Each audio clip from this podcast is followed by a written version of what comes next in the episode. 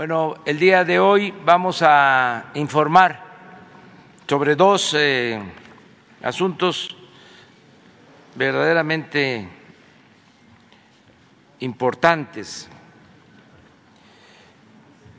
Uno tiene que ver con el inicio de la eh, vacunación para personas de 40 a 49 años. Esto es eh, importante, es una buena noticia. Y ahora van a explicarles eh, cómo vamos en el Plan Nacional de Vacunación. Y también vamos a informarles sobre eh, la licitación que se llevó a cabo para la compra de los trenes de el tren Maya. Ya se eh, asignó eh, la compra a la empresa Bombardier y Alstom y se van a hacer eh, estos trenes en el país, básicamente en Ciudad Sagún. Esto es también una buena noticia porque se trata de una inversión de alrededor de 36 mil millones de pesos y van a crearse muchos empleos. De modo que vamos ya a empezar con eh, salud, con doctora Cosa. Con su permiso, señor presidente, muy buenos días a todas y todos ustedes. Pues nos hemos visto muy seguido esta semana. Lo que pasa es que tenemos que eh, cumplirle a la población e informar de lo que estamos haciendo. Y ustedes saben, la política de vacunación es la acción prioritaria de nuestro gobierno. En forma concreta, llevamos 19 semanas en que la pandemia sigue disminuyendo en sus principales indicadores a nivel nacional. Hoy el doctor Hugo López Gatel les mostrará qué lo sustenta, pero también mostrará el estado que guarda la política de vacunación. El doctor Ruy López Ridaura, como ha sido anunciado por el presidente, hará un resumen de la estrategia de vacunación en los grupos prioritarios y nos anunciará qué sigue. Mientras que la maestra Delfina Gómez, con mucho gusto, nos mostrará cómo termina la vacunación para el personal educativo, tanto público como privado, así como las condiciones que se han generado para el regreso a clases en forma presencial. El canciller Marcelo Ebrard nos hablará sobre la perspectiva de, en el camino que es muy dinámico para asegurar las vacunas en nuestro país. Y finalmente, el general Luis Crescencio Sandoval mostrará los elementos de la logística, de la seguridad y de cómo llegan las vacunas al lugar de su aplicación. Hugo, por favor. vicepresidente. Con gusto, eh, secretarios, secretarios, secretarios y compañeras y compañeros. Muy buenos días, tengan todas y todos ustedes. Seré muy breve para presentar el estado que guarda la epidemia y sobre todo el avance de la vacunación en términos generales. Si me pasa la primera imagen, por favor, que nos muestra la curva epidémica a la que estamos ya muy eh, acostumbrados, en donde vemos estas 19 semanas de reducción en los casos eh, estimados. El informe técnico en los casos estimados eh, que se presentan eh, con agregación semanal. Vemos eh, que abrimos la semana con una reducción de menos 10%. Esta generalmente se reduce unos 5 o 6 puntos porcentuales. Nos ha ocurrido todas las semanas, pero mañana que cierra la semana 21 se conservará la reducción. Y anticipamos ya que las siguientes semanas también abrirá con una reducción comparativa. La siguiente nos muestra que la hospitalización llegó a un punto máximo en la primera semana de enero y también desde esas 19 semanas se ha ido reduciendo con un total acumulado de menos 86%. Ha ido fluctuando menos 86 a menos 89, pero es una reducción muy sustancial de eh, nueve décimos prácticamente. La siguiente. Tenemos la tercer día consecutivo de vacunación con arriba de 700 mil dosis. De hecho, eh, queremos hacer una eh, corrección de la cifra récord a la que llegamos. Habíamos eh, anunciado 753 mil, en realidad tenemos 786 mil de hace tres días. El punto máximo que se ve en la curva de vacunación ese fue la cifra récord y estamos haciendo algunos esfuerzos adicionales para todavía subir más esta vacunación con la importante cantidad de vacunas que hemos estado recibiendo en las últimas dos semanas. Llevamos un total acumulado de 29 millones 239 mil 997 dosis de vacuna utilizadas y cada vez se puede ver que se mantiene o aumenta la velocidad de la vacunación. En la siguiente vemos que son 20 millones las personas que ya están vacunadas, de hecho casi 21 millones, 20 millones 721 mil 248 personas, que representan el 23% de la población por vacunarse en este momento. Y 41% son esquemas nuevos y 59% son esquemas ya completos. En la siguiente vemos los embarques que tuvimos ayer que muestran lo copioso que ha sido, el abasto de eh, vacunas esta semana, 585 mil dosis de Pfizer BioNTech para el tercer embarque de la semana y también una eh, dotación muy importante de AstraZeneca con 2.301.600 dosis de vacunas. Y vemos que desde que empezó el programa hemos recibido 37.765.000 dosis de vacuna. Y en el último vemos que en esta semana habíamos eh, mm, planteado el calendario al arranque de la semana con 3 millones eh, mil vacunas, pero en realidad estamos terminando con 5 millones mil vacunas. El doctor López Ridaura dará el detalle de la siguiente etapa y sobre todo presentará cómo vamos en tiempo y en forma cumpliendo la meta tal como fue planeada el 8 de diciembre del año pasado. Esto es todo, presidente.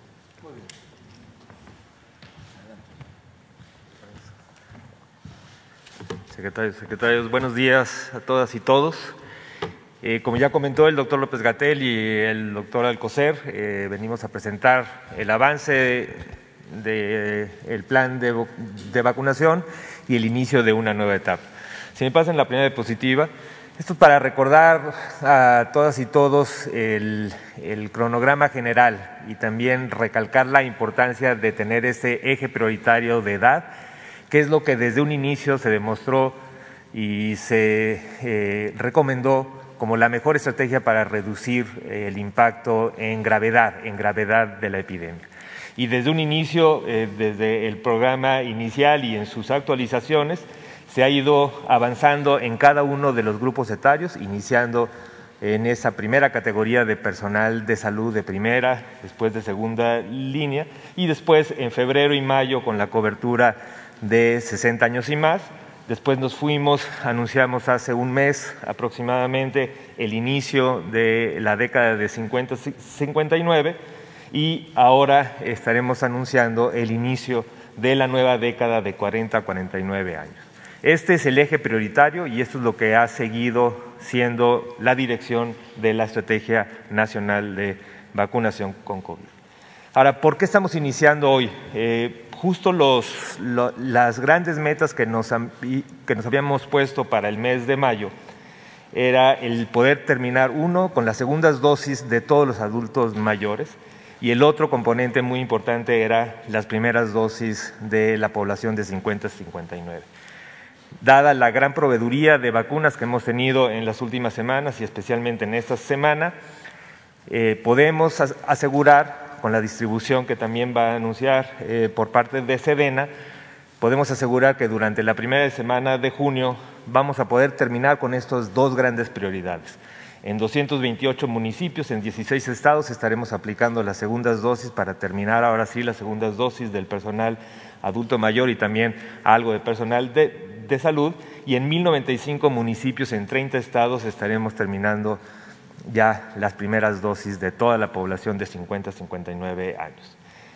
Ahora, por eso estamos iniciando ahora la vacunación para personas de 40 a 49 años. La meta que tenemos es de un poco 11.4 eh, millones de personas, que representa el 70% de la población total de esta década, de 16.3 millones, y la idea es iniciar ya en la primera semana de junio, en la próxima semana, de manera concurrente con los dos grupos prioritarios que estamos eh, señalando, además de continuar con la vacunación para mujeres embarazadas y otras décadas y recordar también a la población general que las personas de 40, 50, 60 y más pueden seguir acudiendo a los sitios de vacunación para, para vacunarse.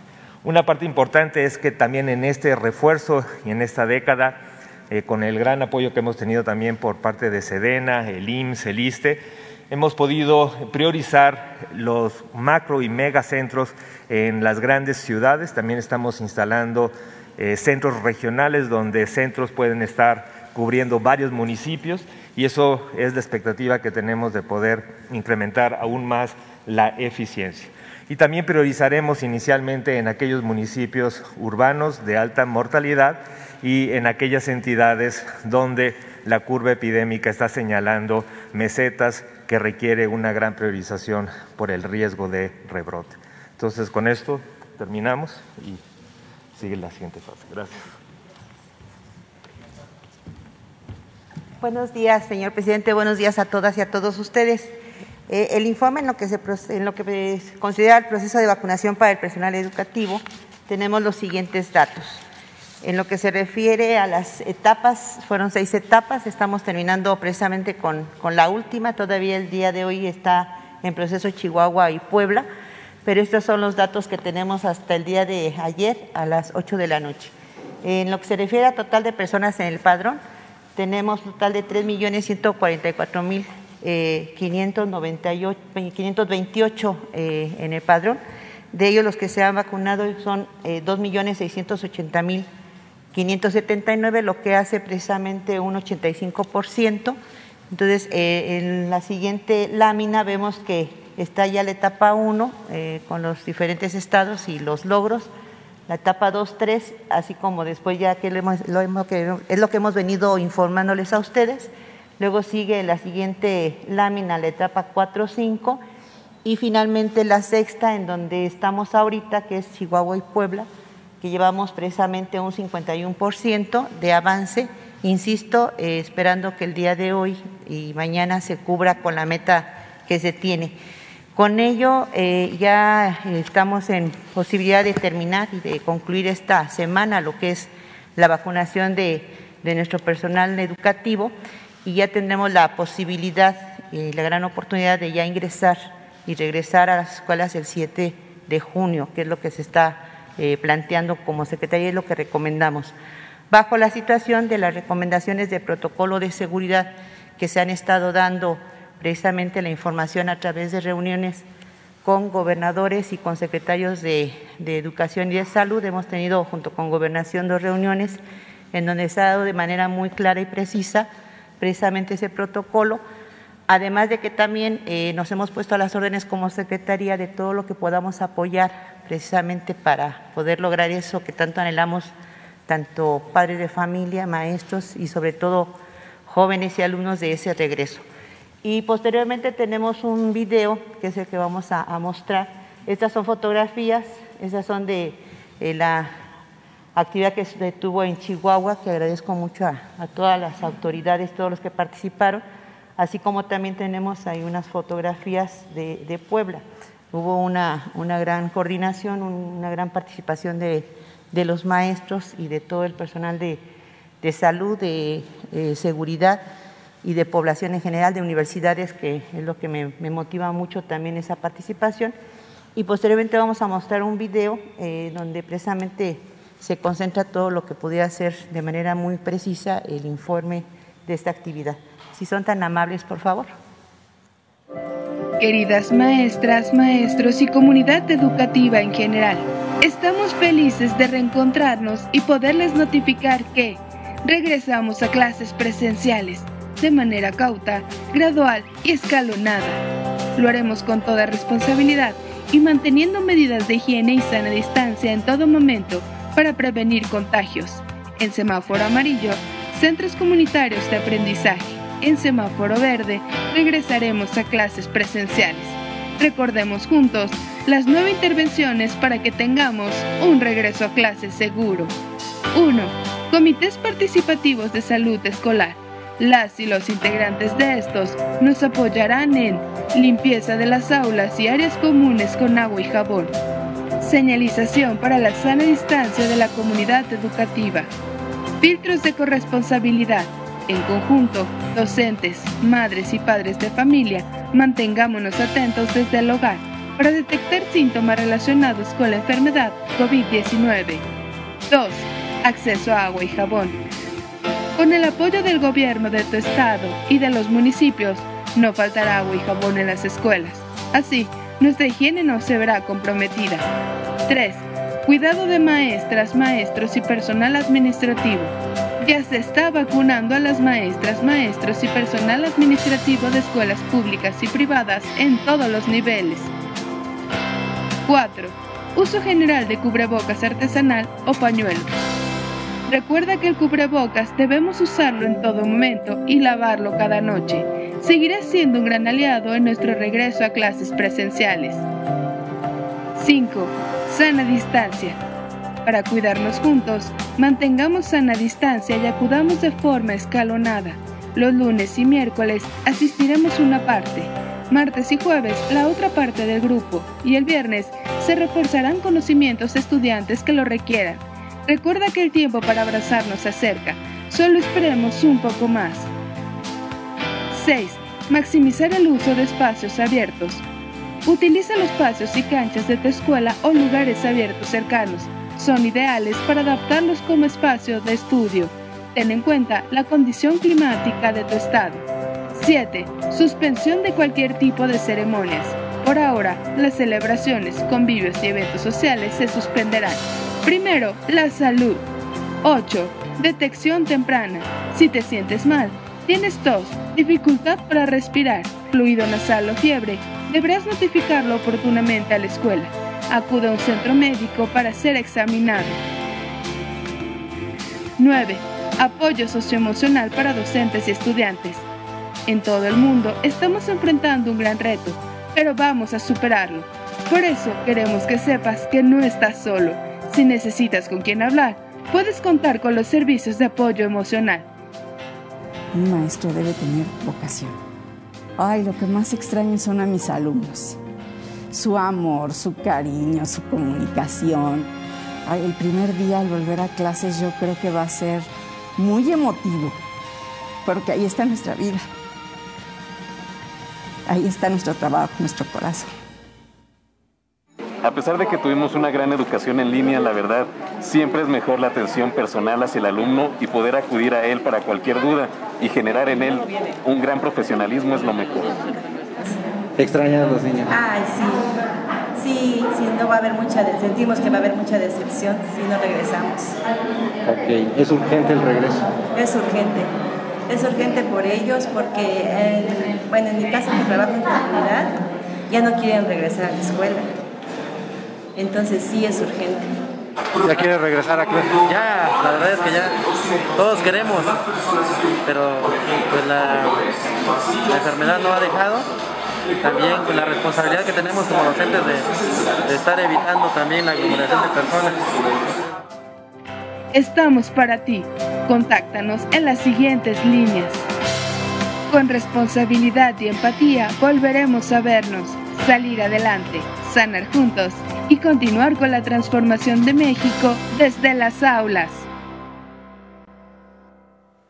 Bien, eh, sería cuánto, nada más quiero aprovechar para agradecer a, algunas instituciones como ese eh, CONADE, eh, lo que es Instituto Nacional de Educación para Adultos, el Instituto Politécnico Nacional, que nos estamos sumando precisamente para poder dar el apoyo a las diferentes instituciones y trabajar de manera conjunta, insisto, para ya de ese regreso a clases y que invito y convoco a los maestros, a los padres de familia y autoridades educativas a que ya juntos logremos ese regreso a clases a partir del 7 de junio. Muchísimas gracias, presidente.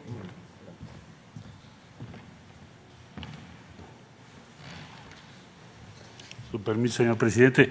Bueno, muy brevemente informarles a ustedes que desde el punto de vista de abastecimiento de las diferentes vacunas, vamos a alcanzar, como estaba previsto esta semana, más de 40 millones de dosis y ya tenemos aseguradas para el mes de junio terminar con 65 millones de dosis. Esto quiere decir que podemos tener eh, seguirle el paso, garantizar que el plan de vacunación tiene el abastecimiento suficiente para cubrir los diferentes grupos de edad que ya se describieron aquí. En pocas palabras, se va a iniciar ahora de 40 y más, 40-49, porque tenemos este abastecimiento.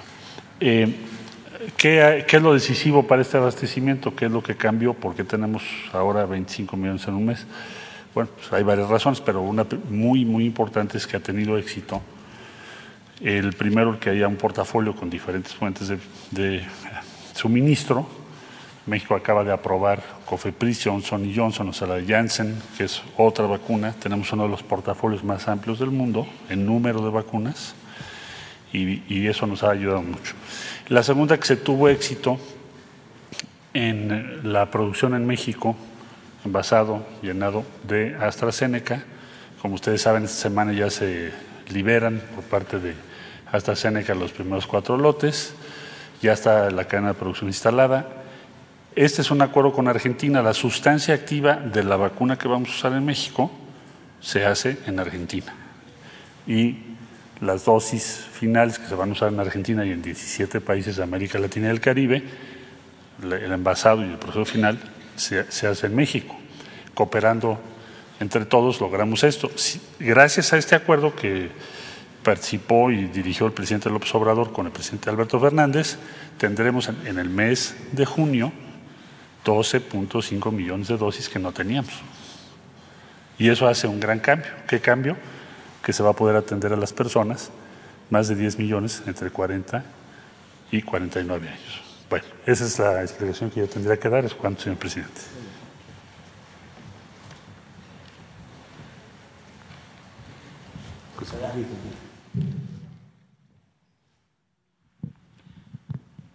Bien, vamos a, informar sobre el plan de distribución de las vacunas. Adelante, por favor. Eh, lo que eh, arribó aquí a la Ciudad de México entre martes y miércoles de vacunas uh, Pfizer fueron concentradas a, a INCAN y este, fueron notificadas para eh, poder distribuir 482.040 dosis.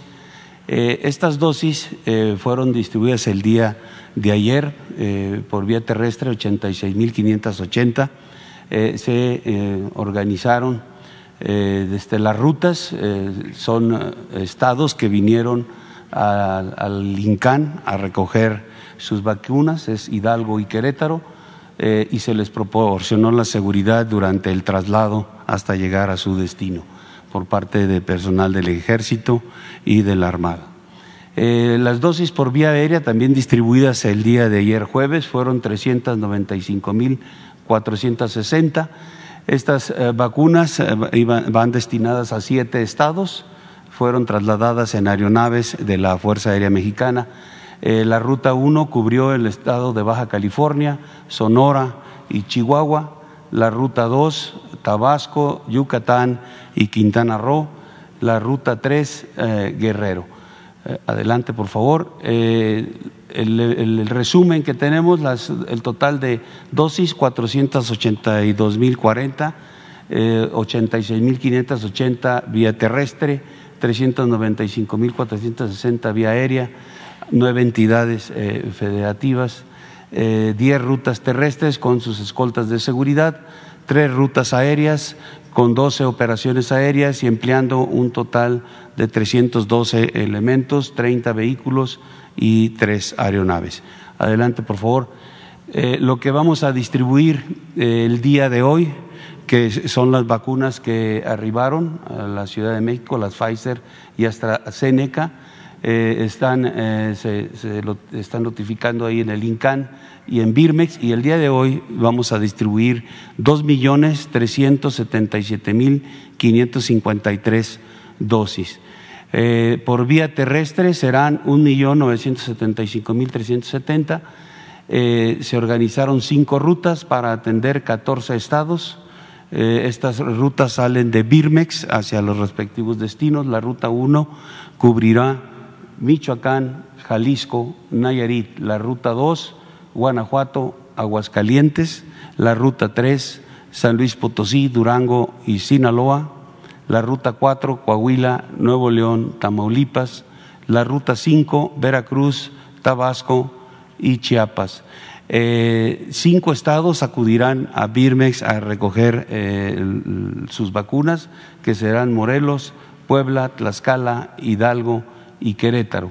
Por vía aérea vamos a transportar 402.183 dosis por también aeronaves de la Fuerza Aérea Mexicana eh, para atender a siete estados. Eh, la ruta 1 cubrirá Baja California Sur, Sonora y Chihuahua. La ruta 2, Oaxaca, Campeche, Yucatán y Quintana Roo. Eh, este es el, trabajo que realizará el día de hoy este, para la distribución de vacunas y Esperemos que como las anteriores eh, operaciones eh, salga todo bien y en tiempo.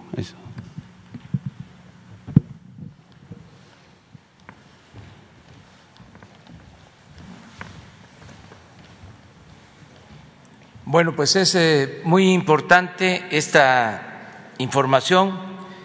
Yo quiero hacer un resumen. Voy a plantear algo que considero eh, trascendente.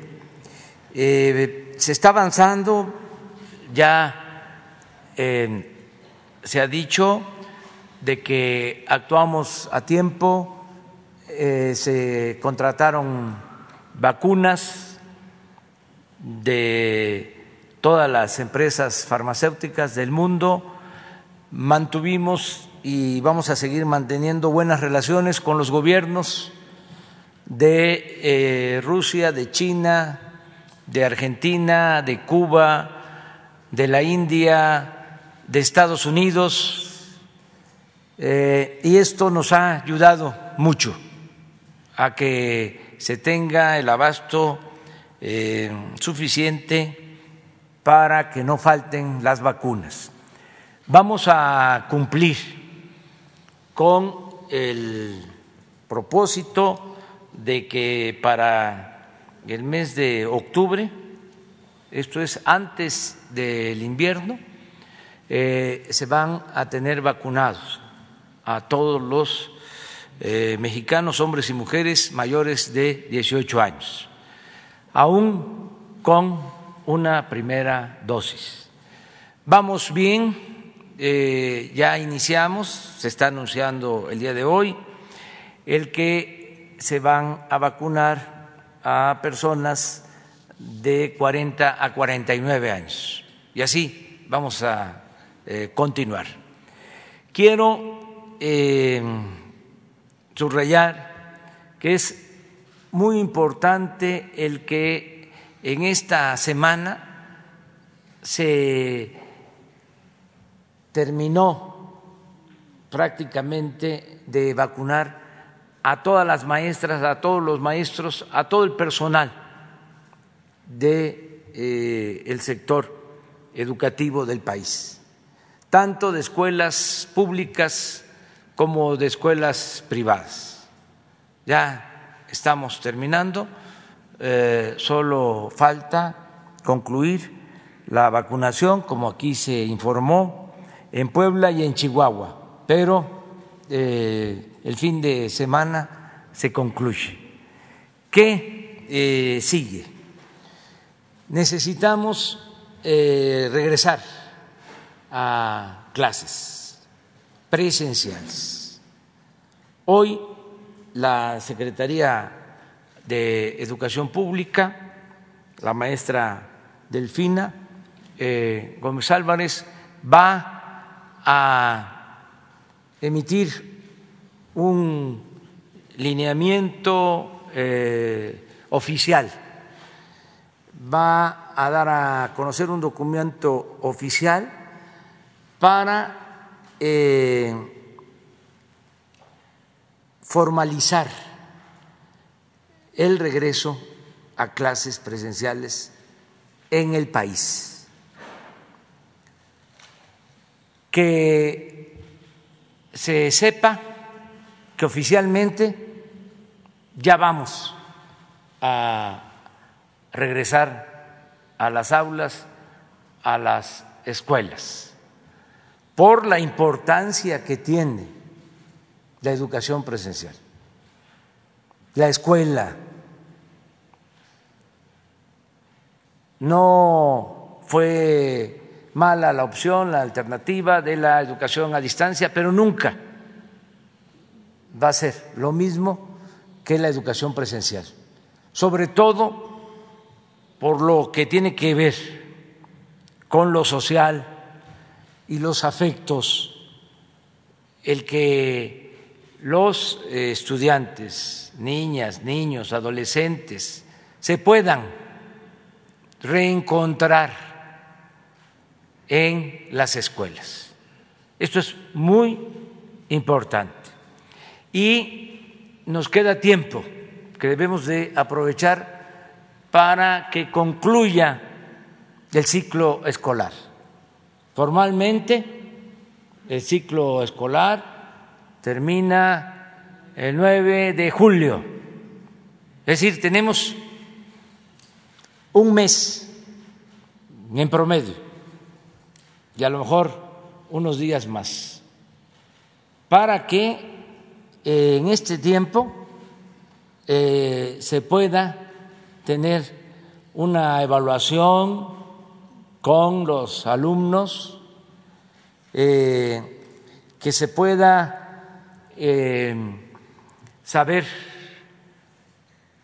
cómo se avanzó en la educación a distancia, que dicho sea de paso, va a continuar por los que no quieran todavía asistir a la escuela. Va a continuar el sistema de educación eh, a distancia. Pero el reencuentro en la escuela va a ayudarnos a hacer una valoración de cómo están los eh, niños, las niñas, los adolescentes, eh, esta eh, forma de regresar a la normalidad en lo educativo, para saber también quiénes no van a regresar, este, porque así lo deciden los padres, o así lo deciden los maestros o la comunidad eh, educativa, porque hay libertades, es decir, nada es obligatorio, todo es voluntario, nada por la fuerza, todo por la razón y el convencimiento. Entonces, eh, cada eh, comunidad educativa va a decidir eh, pero que oficialmente se sepa que ya hay condiciones para el regreso a clases. Tenemos que darle toda la atención que merece la educación. No podemos demorarnos porque nos va a significar atrasos. No podemos estar solo en el discurso hablando de que la educación es fundamental para el desarrollo, para eh, la formación de buenos ciudadanos y eh, el que no nos importe el que se regrese a la normalidad en lo educativo. Hay quienes eh, he escuchado eh, proponen y Yo respeto ese punto de vista, pero no lo comparto. Es decir, vamos a esperarnos hasta el próximo ciclo escolar. ¿Cuándo es el próximo ciclo escolar? Sería casi a principios de septiembre. ¿Cuánto tiempo más este, se perdería sin estas clases eh, presenciales, que son fundamentales. Además, he recibido eh, tanto opiniones de maestros de educación pública como educación privada, de directivos, dirigentes sindicales, dueños o administradores de escuelas eh, privadas, padres de familia, madres de familia, que están planteando que se les deje ya este, en la libertad de poder regresar.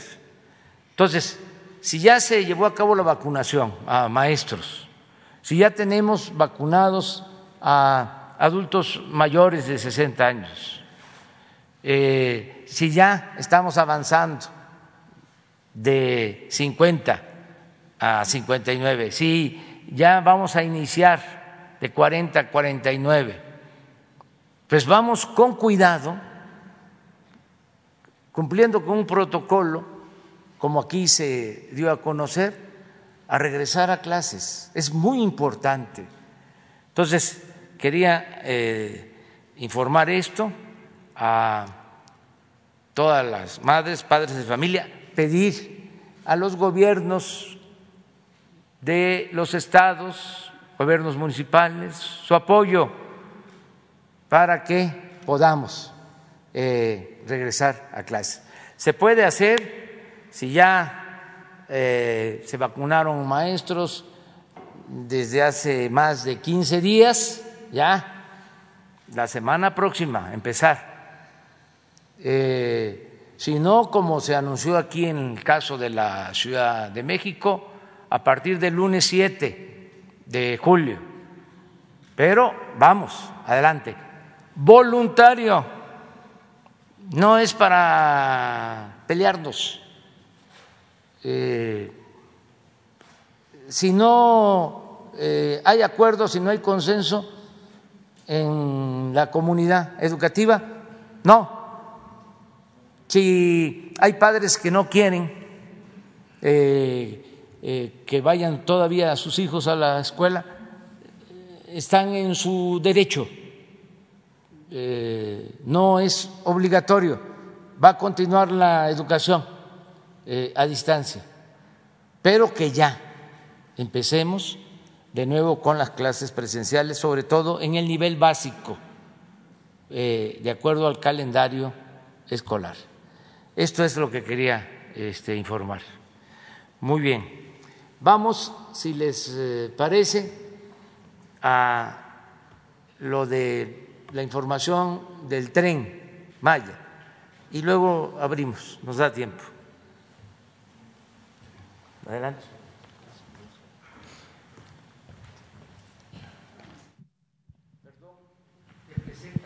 Ah, sí. Eh, buenos días. Este, soy Rogelio Jiménez Pons, director de Fonatur, responsable de Tren Maya. Me acompaña Maite Ramos y, Sandra Palacios, que son del consorcio que conforman eh, Alstom Bombardier. Y vamos a ver la presentación de cómo, eh, cuál fue el resultado. Yo le pediría si pasamos primero el video para que se un poco el ambiente cómo, sobre qué fue esto.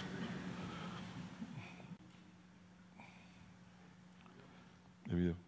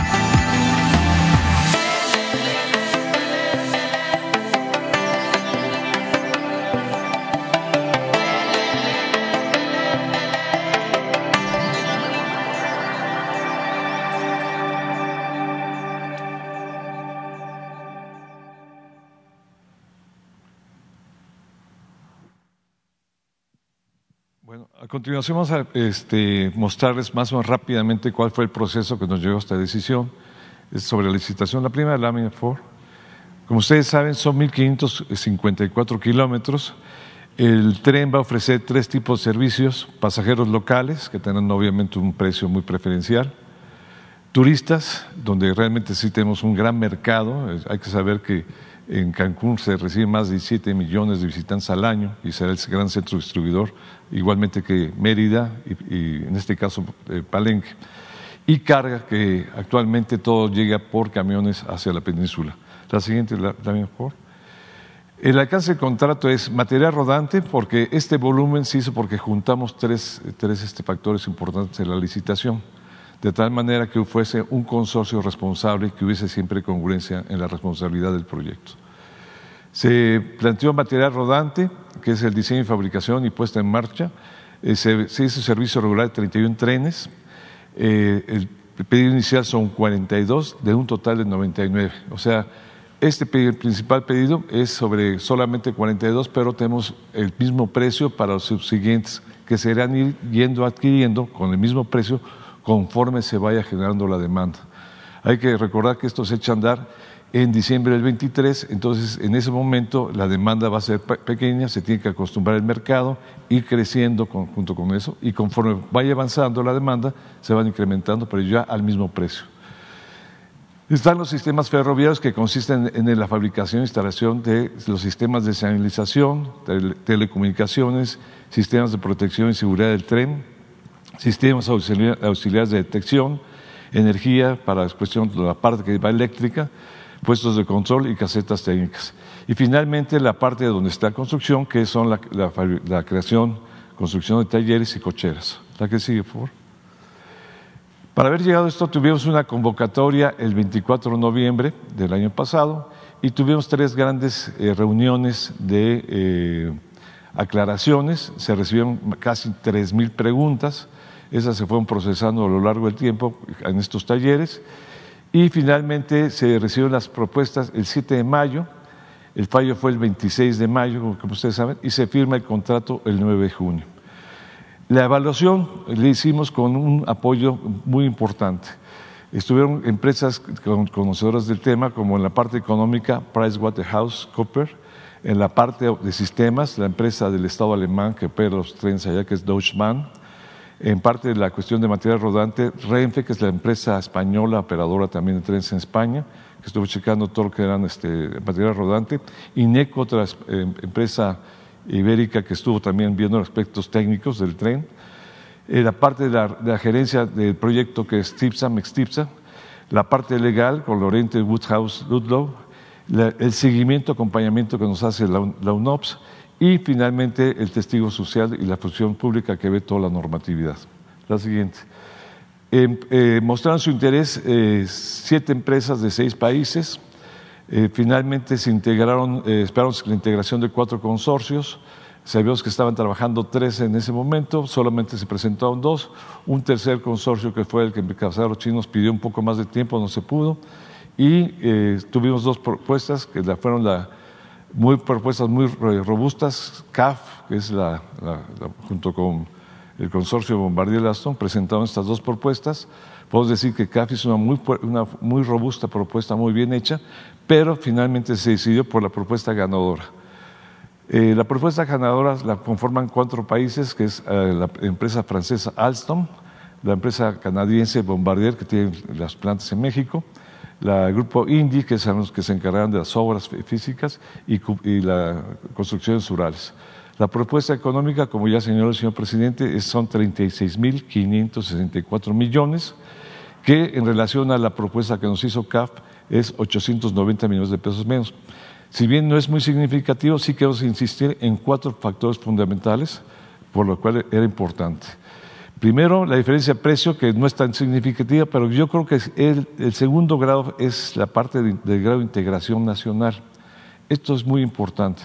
Nosotros habíamos pedido que fuese un 65% del grado de integración. La propuesta del otro grupo llegó apenas a 60%, pero en este caso Alstom y Bombardier nos garantizaban 72% de grado de integración, lo cual es muy bueno para la industria nacional. Entonces es un factor determinante. Eh, mejores tiempos de, entrega también es una cosa determinante porque tenemos que entrar en pruebas a partir del primer trimestre de el 2023 y el diseño, que esto también ahorita van a ver por qué la parte de diseño fue muy importante. Si bien no había una sustancia en, el, la decisión del proyecto que señalara, para nosotros sí es importante por el tipo panorámico. Pasamos a las siguientes. Este, esta es la empresa, esta es una, la planta que tiene en la, en la, en la ciudad de Sagún, es una planta muy grande, eh, que todavía, eh, ya tiene una tradición en México y que va a generar muchos empleos. Eh, la siguiente, Ford. Aquí es la fabricación de material rodante, actualmente desde, desde Ciudad Sagún sale a otras partes del, del, del planeta muchos de estos trenes. ¿Cuál la, la, ya es la propuesta, lo que, lo que planteó rápidamente, es, una, es un resumen. Eh, aquí estamos en primer, este, vieron tres nombres, son nombres mayas que significan tres tipos de trenes. Todo está inspirado en eh, aspectos de la región, Aquí se, inspira mucho en, los, las telas de la, de, lo de la cultura maya prevaleciente, los actuales mayas que son fundamentales. La que sigue, por eh, son tres tipos de trenes. El tren eh, de, camino, llamémoslo estándar, que es el servicio regular, que Shimbal significa caminar. El tren restaurante, que es Hanal, que en maya peninsular significa comer. Y el tren de larga distancia, Patal, que sí, de, para estadía se, se inspira según los diseñadores en, el aspecto del jaguar. La que sigue, por favor. Aquí está el, servicio regular, que es Simbal. La que sigue. Este es un tren que se adapta fácilmente a distintas necesidades, es modular, llevan hasta, van variando las necesidades de, de, de, Queremos aumentar mucho la frecuencia de trenes, de salidas de trenes. Se estima que en los primeros años estén saliendo de Cancún cada 15 minutos un tren y posteriormente van a ir aumentando el número de vagones o las frecuencias. La que sigue. Esos son, aquí ves la, eh, servicio regular en lo que es eh, primera clase, dos asientos contra un asiento. Esos son asientos más amplios, más cómodos, evidentemente es una tarifa para turistas más altos. ¿no? La siguiente, aquí tenemos el interior clase turista, ya son dos y dos los asientos hay conformaciones, hay diseños, se estos se van modificando de acuerdo a las demandas, se van haciendo ajustes de que si van dos enfrente, mesa, etc. La que sigue, hay espacios para, para maletas, también va a haber espacios para bicicletas, para subir con bicicleta y colgarlos. La que sigue. Eh, todos los trenes van a llevar eh, cafetería, estas cafeterías, eso es muy importante para los trabajadores. Esto, los servicios regulares en Europa, ustedes recordarán que hay muchos este, que van eh, trabajadores de cercanías, es un lugar donde van a aprovechar para lonchar, comer su, su, sus desayunos. Este es el, el tipo de, tren que va a llevar restaurantes. Este es un inciso muy importante, entonces hay una gran riqueza gastronómica en el sureste. Imagínense que lo que pueden ser este, 10 eh, trenes restaurantes, que es lo que se está pidiendo, diversificado la comida yucateca, campechana, eh, chapaneca, tabasqueña, ¿no? La que sigue, por favor. Hay distintos tipos de, de, de composición. Esta que son viendo de, de, de, frente, la que sigue. Hay, son distintos niveles de servicios, distintas cocinas, la que sigue. Aquí hay para configuración de cuatro personas, hay otra configuración que es la que sigue, especial, por ejemplo, estas que son a 45 grados, que, que permite estar viendo a 45 grados la, la, la, la ventana. Hay que recordar que hay tramos, por ejemplo, que va hacia el ejército que va de, eh, de Cancún hacia eh, Playa del Carmen, todo, todo, por arriba para ver el paisaje, que es muy importante en muchos lugares. La que sigue. Y finalmente lo de lo, larga distancia, de estadía, que son los que llevan ya camarotes. Aquí está la relación de los camarotes. Eh, estos trenes también pueden funcionar de día. Muchas, muchas familias normalmente también alquilan para ir juntos las que siguen por los servicios que lleva. Aquí está el servicio diurno convencional, ¿no? ahí están con sus sistemas de baños, esto es donde se convierten las camas, aquí ya están convirtiéndose, ya se ve cómo está, las grandes ventanas, que es muy importante, es una decisión importante ver pues, escogido por las grandes ventanas que tiene el tren, por el paisaje, la que sigue, el servicio de los camarotes de baño, etcétera. En fin, esto es más o menos una gran, un repaso rápido, obviamente la que sigue. Hicimos ya una serie de, limitamos mucho esta presentación por las cuestiones de tiempo, pero queremos que este, tomemos una decisión correcta, sobre todo que se ve beneficiado la, los trabajadores mexicanos con esta, con esta opción. Much, muchas gracias. Pues ahí está la información. Ahora sí, abrimos.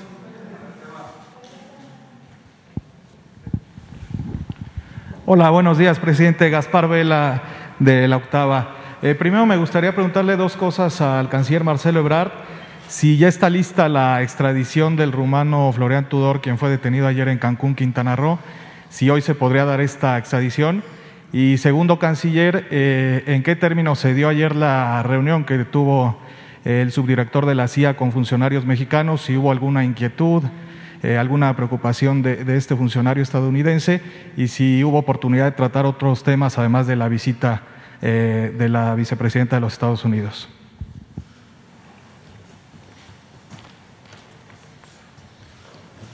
Sí, muy buenos días. Bueno, brevemente te diría de la visita del subdirector de la CIA, tuvo ya sus reuniones y la materia principal de la visita de la vicepresidenta Kamala Harris el día 8, va a llegar a México el 7 y va a estar el día 8 aquí.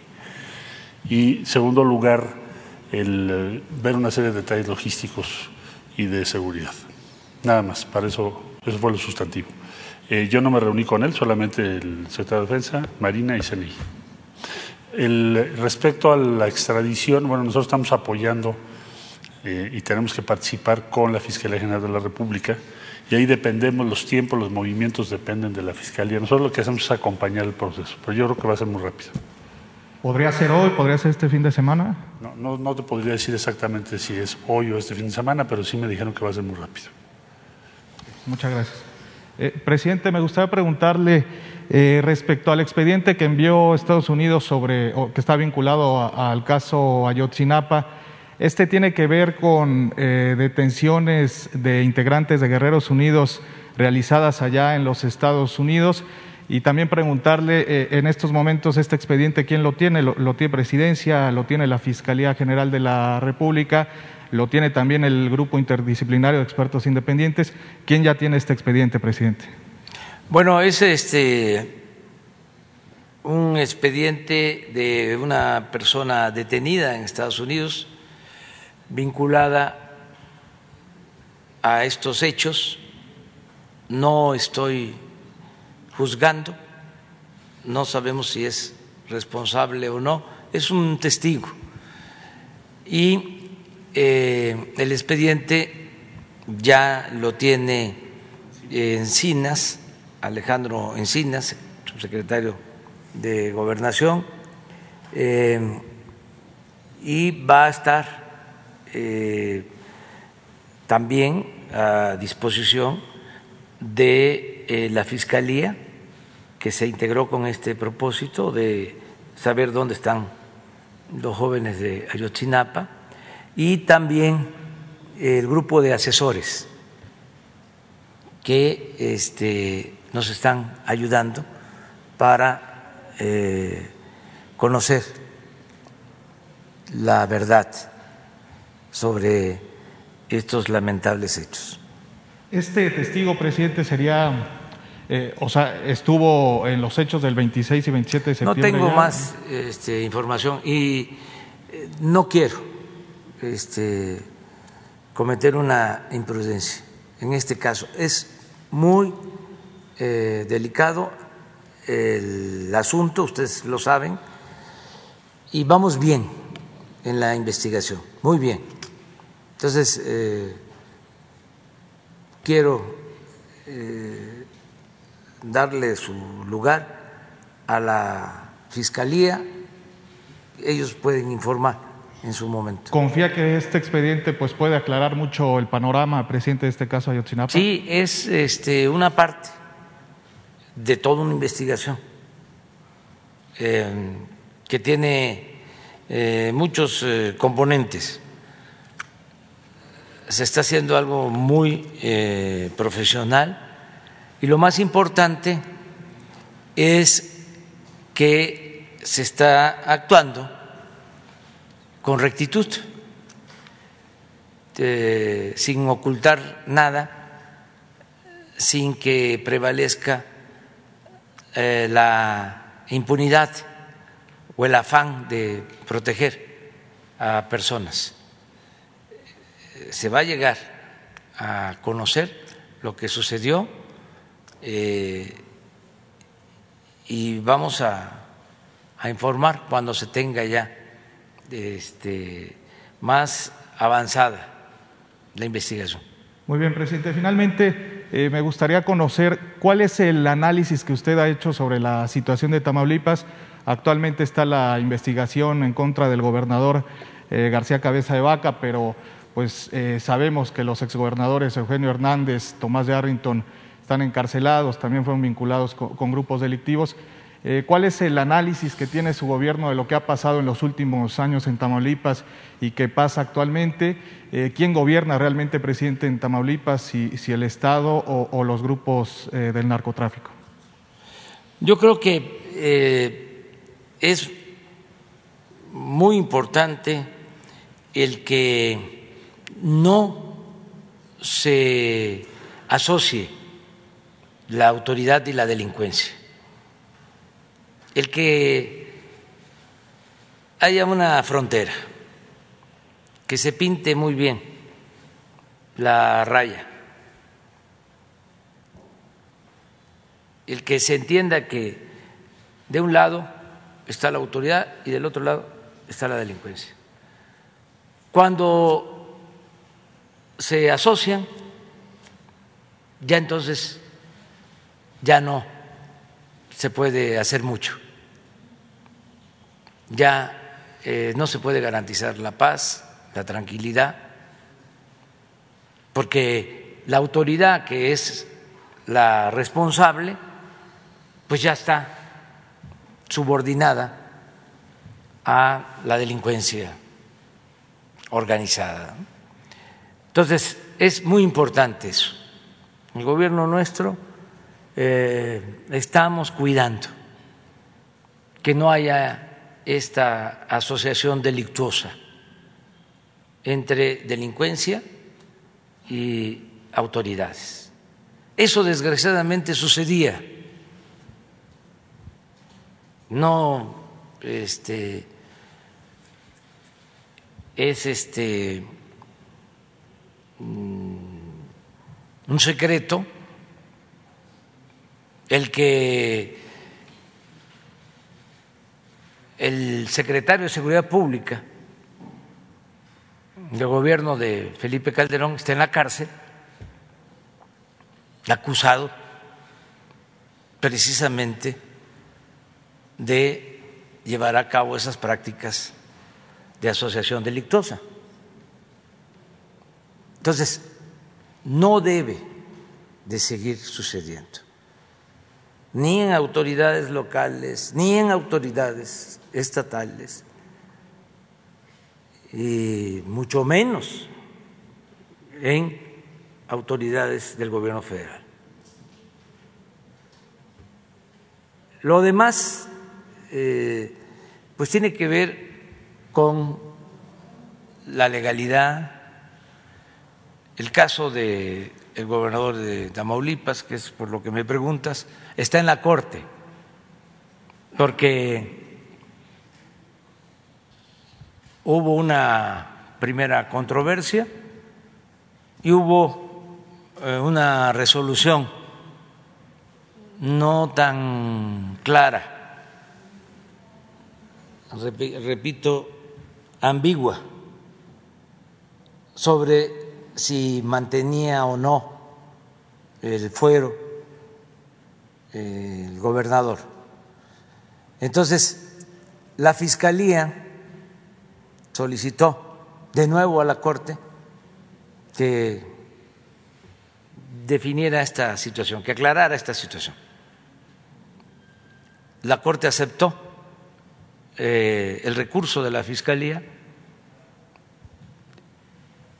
y también entiendo el Congreso de Tamaulipas presentó una controversia a la Corte, de modo que eh, va a ser el Poder Judicial el que va a aclarar este asunto para actuar de conformidad con eh, la ley y en el marco de un auténtico Estado de Derecho.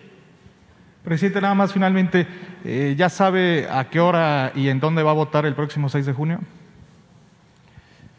Tengo que votar aquí, eh, cerca, no sé dónde vayan a poner la casilla, este, pero yo ya cambié este, mi credencial, eh, cambié de domicilio y este, donde me corresponda voy a ir a votar el domingo 6 Lo hará a primera hora, me de imagino, junio. presidente.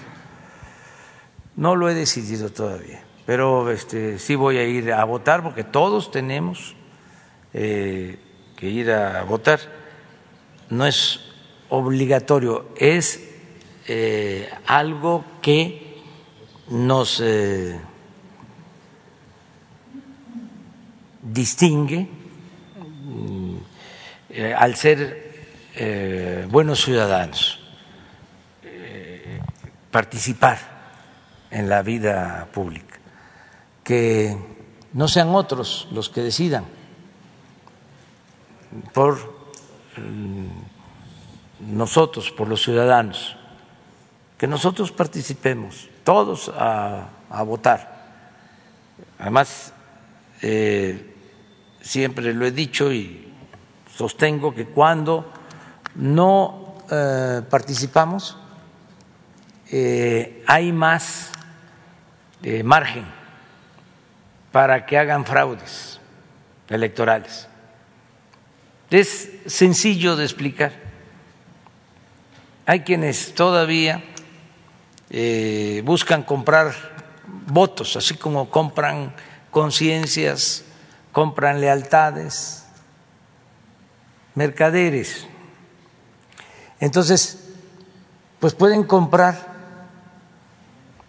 de una determinada cantidad de votos. Vamos a decir, hasta un 20% del padrón en una eh, sección electoral. Si no participa la gente y van a votar el 30%, pues ya con los votos que compraron ganaron con el 20%. Pero si vota más del 60%, ya ese 20 de votos comprados ya no les funciona, no les sirve. Entonces, por eso es importante ir a votar, que no nos quedemos sin participar. Tenemos que eh, establecer la democracia en el país. Nunca ha habido democracia en México, en muy pocos momentos, muy pocos.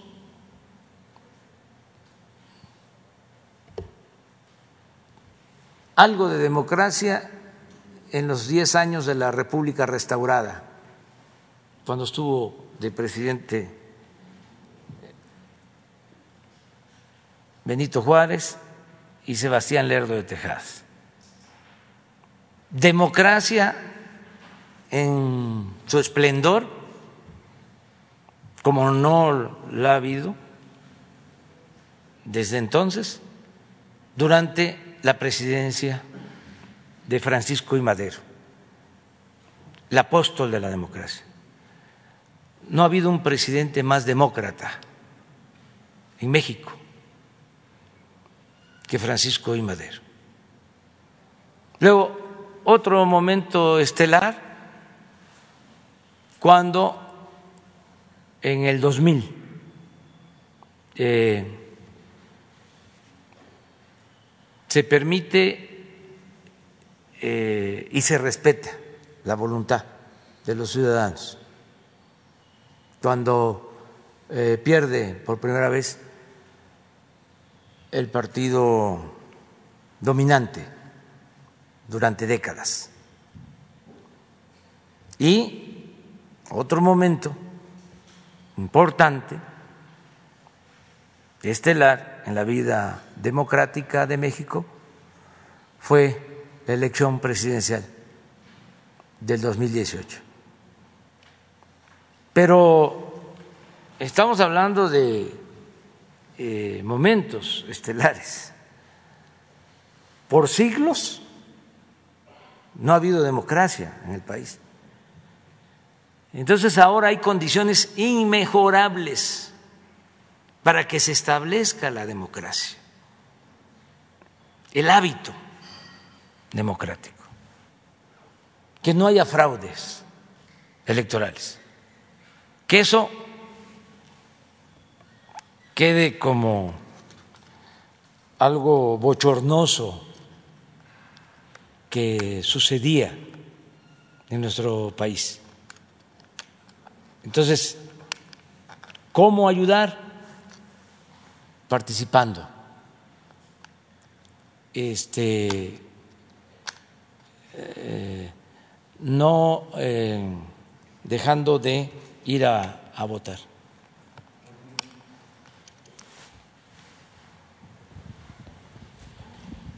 Gracias. Buenos días, señor presidente. Buenos días, señores secretarios, funcionarios. Raúl Hernández del Barlovento. Una ausencia ya larga. Eh, señor presidente, tengo algunos asuntos eh, que voy a mencionar muy rápido. Eh, este, no me deja.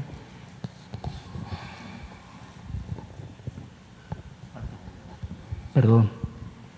Básicamente, el, primer asunto que quiero comentar, señor presidente, es un, un productor de árbol, sembrador de árboles, tiene una empresa que tiene un negocio que no quiere prender esto, está dando. Eh, eh, tiene una empresa que, junto con otros productores han sembrado muchos, muchos árboles, en, finalmente ya eh, han sembrado varios árboles, 45 mil árboles tienen sembrados este, las fábricas de agua, le dice él, copiando lo que usted alguna vez mencionó.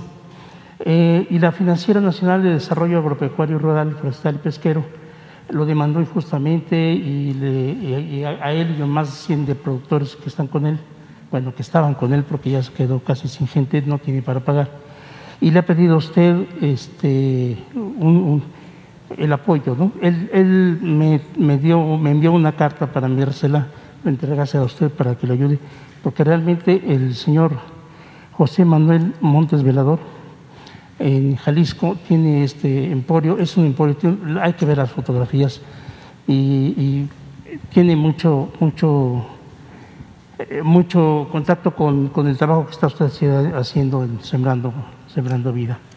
El segundo punto que también es importante, señor presidente, Barra de Potosí. Usted conoce allí en Petatlán. Es un lugar maravilloso, un lugar muy bello. Eh, el, asunto ahí es que ya eh, después de una lucha intensa desde el 25 de agosto de 1992, la entonces diputada, eh, escritora y psicóloga Adriana Luna Parra, en entonces del, del PRD, durante tres días paró el puerto de las Orcárdenas como protesta porque estaban haciendo ahí un, intentaban los desarrolladores parar ahí el puerto, un puerto turístico para eh, este eh, un puerto turístico que iba a dar en la torre toda la belleza que tiene ese ese ese, ese lugar. Eh, 400, 415 pescadores ribereños fueron beneficiados porque se detuvo el, el, el, el proyecto. Sin embargo, ahora los desarrolladores, casi los mismos, quieren hacer un puente ahí en, un lugar que de verdad es eh, eh, muy bello. Y ya incluso han conseguido este, el, consenso de algunos pescadores porque les han ofrecido tierras y todo las autoridades desde el municipio y el gobierno del Estado no les hacen caso. También me piden que lo conecte con, con ustedes para que puedan este, tener un auxilio ahí. El, tercer punto es APICAM. La, la, eh, la autoridad, no, perdón, la Administración Portuaria Integral de Campeche con el asunto de oceanografía. Ya hay 26 barcos, señor presidente, que están, entre comillas, amarrados, abandonados, este, se están desbaratando, se están, están contaminando el lugar y, los trabajadores de oceanografía no han conseguido tener este, eh, el beneficio de, del pago de sus trabajos. Ya eh, las autoridades, y con eso coincido un poco con la aseveración que hizo el señor secretario, almirante secretario, respecto a que no funcionan los jueces, este es un, es un. Ese, ese, ese asunto está muy, muy grave porque son varios barcos ahí abandonados y algunos que se han este, zafado y que están en el garete y han dañado lugares. Y ya les dieron el caballo azteca. Los trabajadores fueron a recoger el caballo azteca, pero la autoridad, API y el, puerto y también los, eh, los juzgados ahí locales de Campeche eh, les paga los impuestos de, de importación para darte el barco. Y, es una injusticia porque ahí tendría que pagar el que es dueño de, los barcos, entre ellos, y también controlar ese, esos 26 barcos que están abandonados, señor, y que están haciendo un grave daño a la ecología de la zona. Este es un asunto de oceanografía, ojalá el señor secretario me pueda dar una entrevista porque tengo mucho más documento para esto. El otro asunto, eh, eh, finalmente, CENEAM.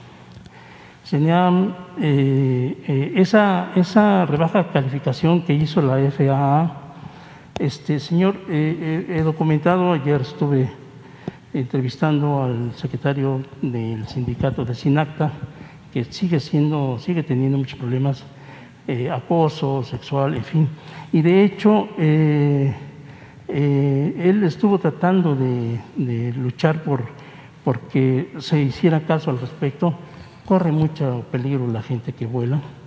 Eh, tengo la grabación del piloto de Aeroméxico que tuvo una incidencia con un este, avión de Volaris. El señor subsecretario de Transportes y el director de, de CENAM negaron el asunto, dijeron que no, que era una mentira. Sin embargo, yo tengo, eh, quisiera yo ponérselo, si es posible, si usted me permite.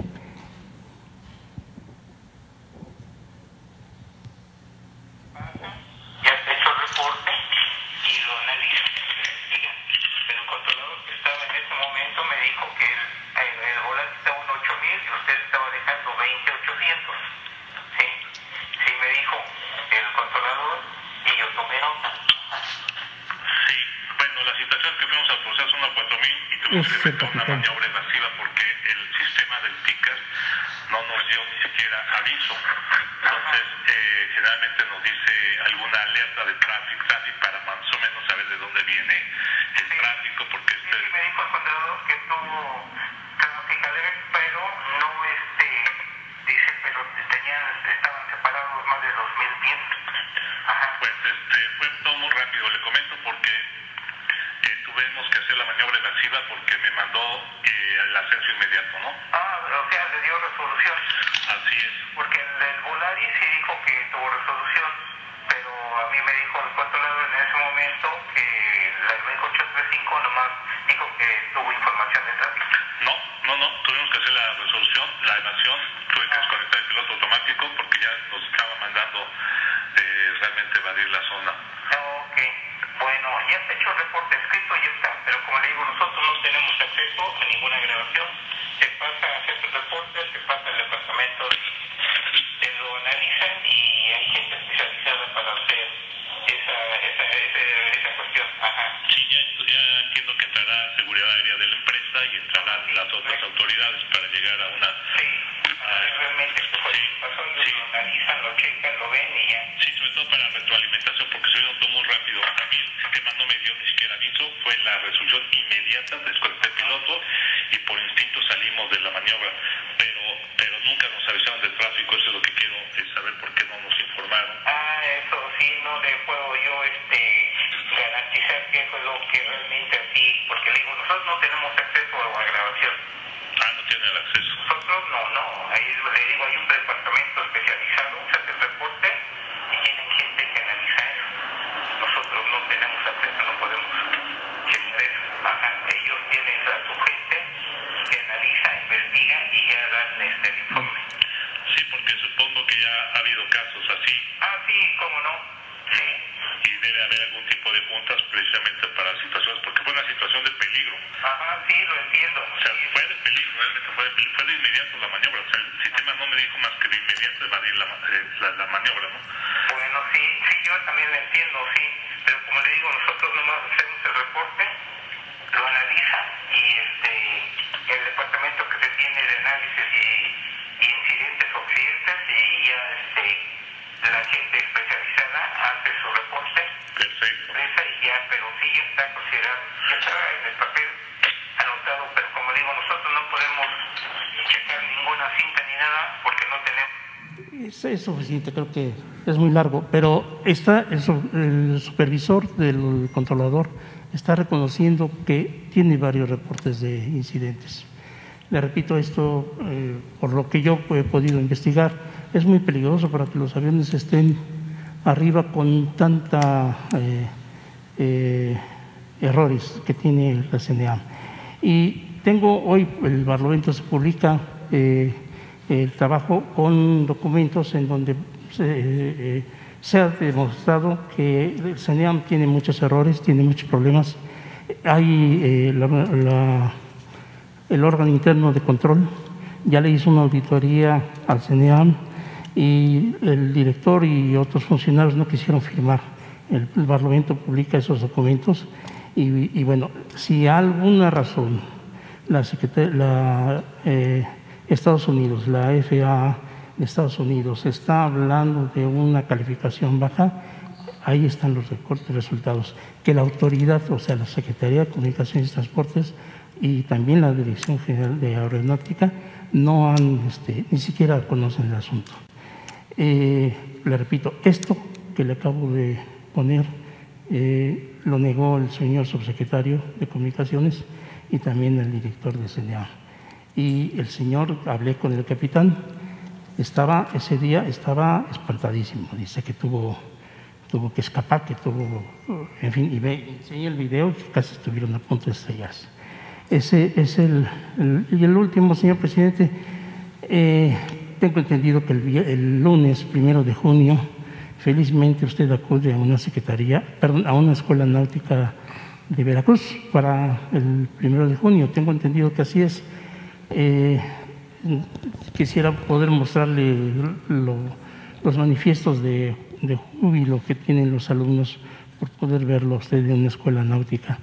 Este, espero poder también estar por ahí, pero sí me parece que hay un asunto muy interesante porque parece que van a ir escuelas de Mazatlán y de Tampico y la de Campeche para estar en ese evento, que yo sé que no, es, no va a haber mucha gente, pero, pero ahí están. Muy bien. Cualquier comentario que usted pueda tener, señor presidente. Muchas Muy bien. gracias.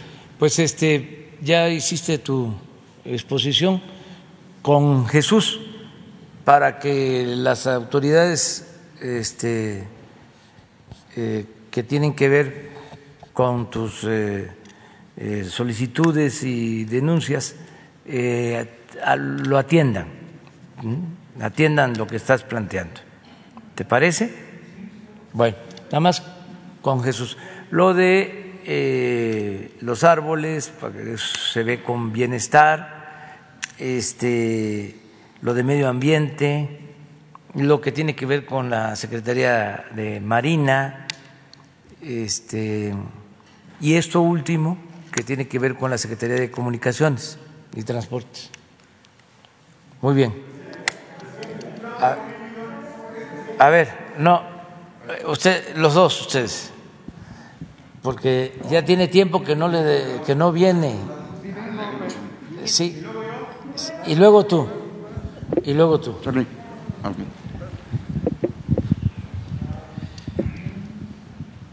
Voy a estar sentado, no por falta de respeto, sino por la Sí, cámara. sí. Este, buenos días, señor presidente. Buenos días a todos este, los secretarios, secretarios, funcionarios. Eh, qué gusto ver que ya se están materializando eh, obras tan importantes. Ayer un muy buen reporte sobre medicinas, ahora sobre el Tren Maya y todo esto. Eh, yo aprovecho que está el secretario de la Defensa Nacional para, si nos puede aclarar esa parte de lo de las armas, eh, que usted dijo que iba a estar pendiente, que se encontraron acá en Nayarit y que fueron aseguradas en, Chihuahua con el problema del, agua. Y para completar un poco este tema, preguntarle, señor presidente, cómo se avanza en la investigación, tanto de las concesiones del agua, porque como en el caso de la minería, también se concesionaron pozos, muchos pozos. Aquí le traigo un caso de Baja California Sur. Eh, comentarle que, por ejemplo, eh, el 50% eh, de los pozos, 133 concesiones recaen en nueve familias, pero lo que llama la atención es que estas nueve familias, pues están personajes como el exgobernador eh, Marco Cubarrubias, el ex senador Ricardo eh, Barroso, eh, ahora actualmente su, su, sobrino Francisco Pelayo. Entonces, eh, pues la petición de la gente de allá California Sur es que si se puede investigar, saben que lo están haciendo, como el caso de Chihuahua, con el caso de toda la frontera, pero ¿por qué el manejo del agua eh, recae en personajes eh, políticos, en ex gobernadores y todos de, del PAN, la mayor parte de, del PAN y de gobiernos que en el pasado se repartieron como, como quisieron los, los recursos. Ese sería el primer tema, señor presidente. Bueno, este, lo del agua se está atendiendo, eh, ya no es la misma política de antes, porque ya no estamos aplicando la política económica neoliberal o neoporfirista. Ya eso quedó atrás. En eh, ese periodo de gobierno, cuando se aplicaba la política neoliberal, pues todo se privatizaba, todo era negocios, todo era influyentismo, corrupción. Ya hay muchísimos ejemplos. Esto que estás mencionando de los pozos de agua, lo de Chihuahua también, el acaparamiento del agua, que llevó a este conflicto.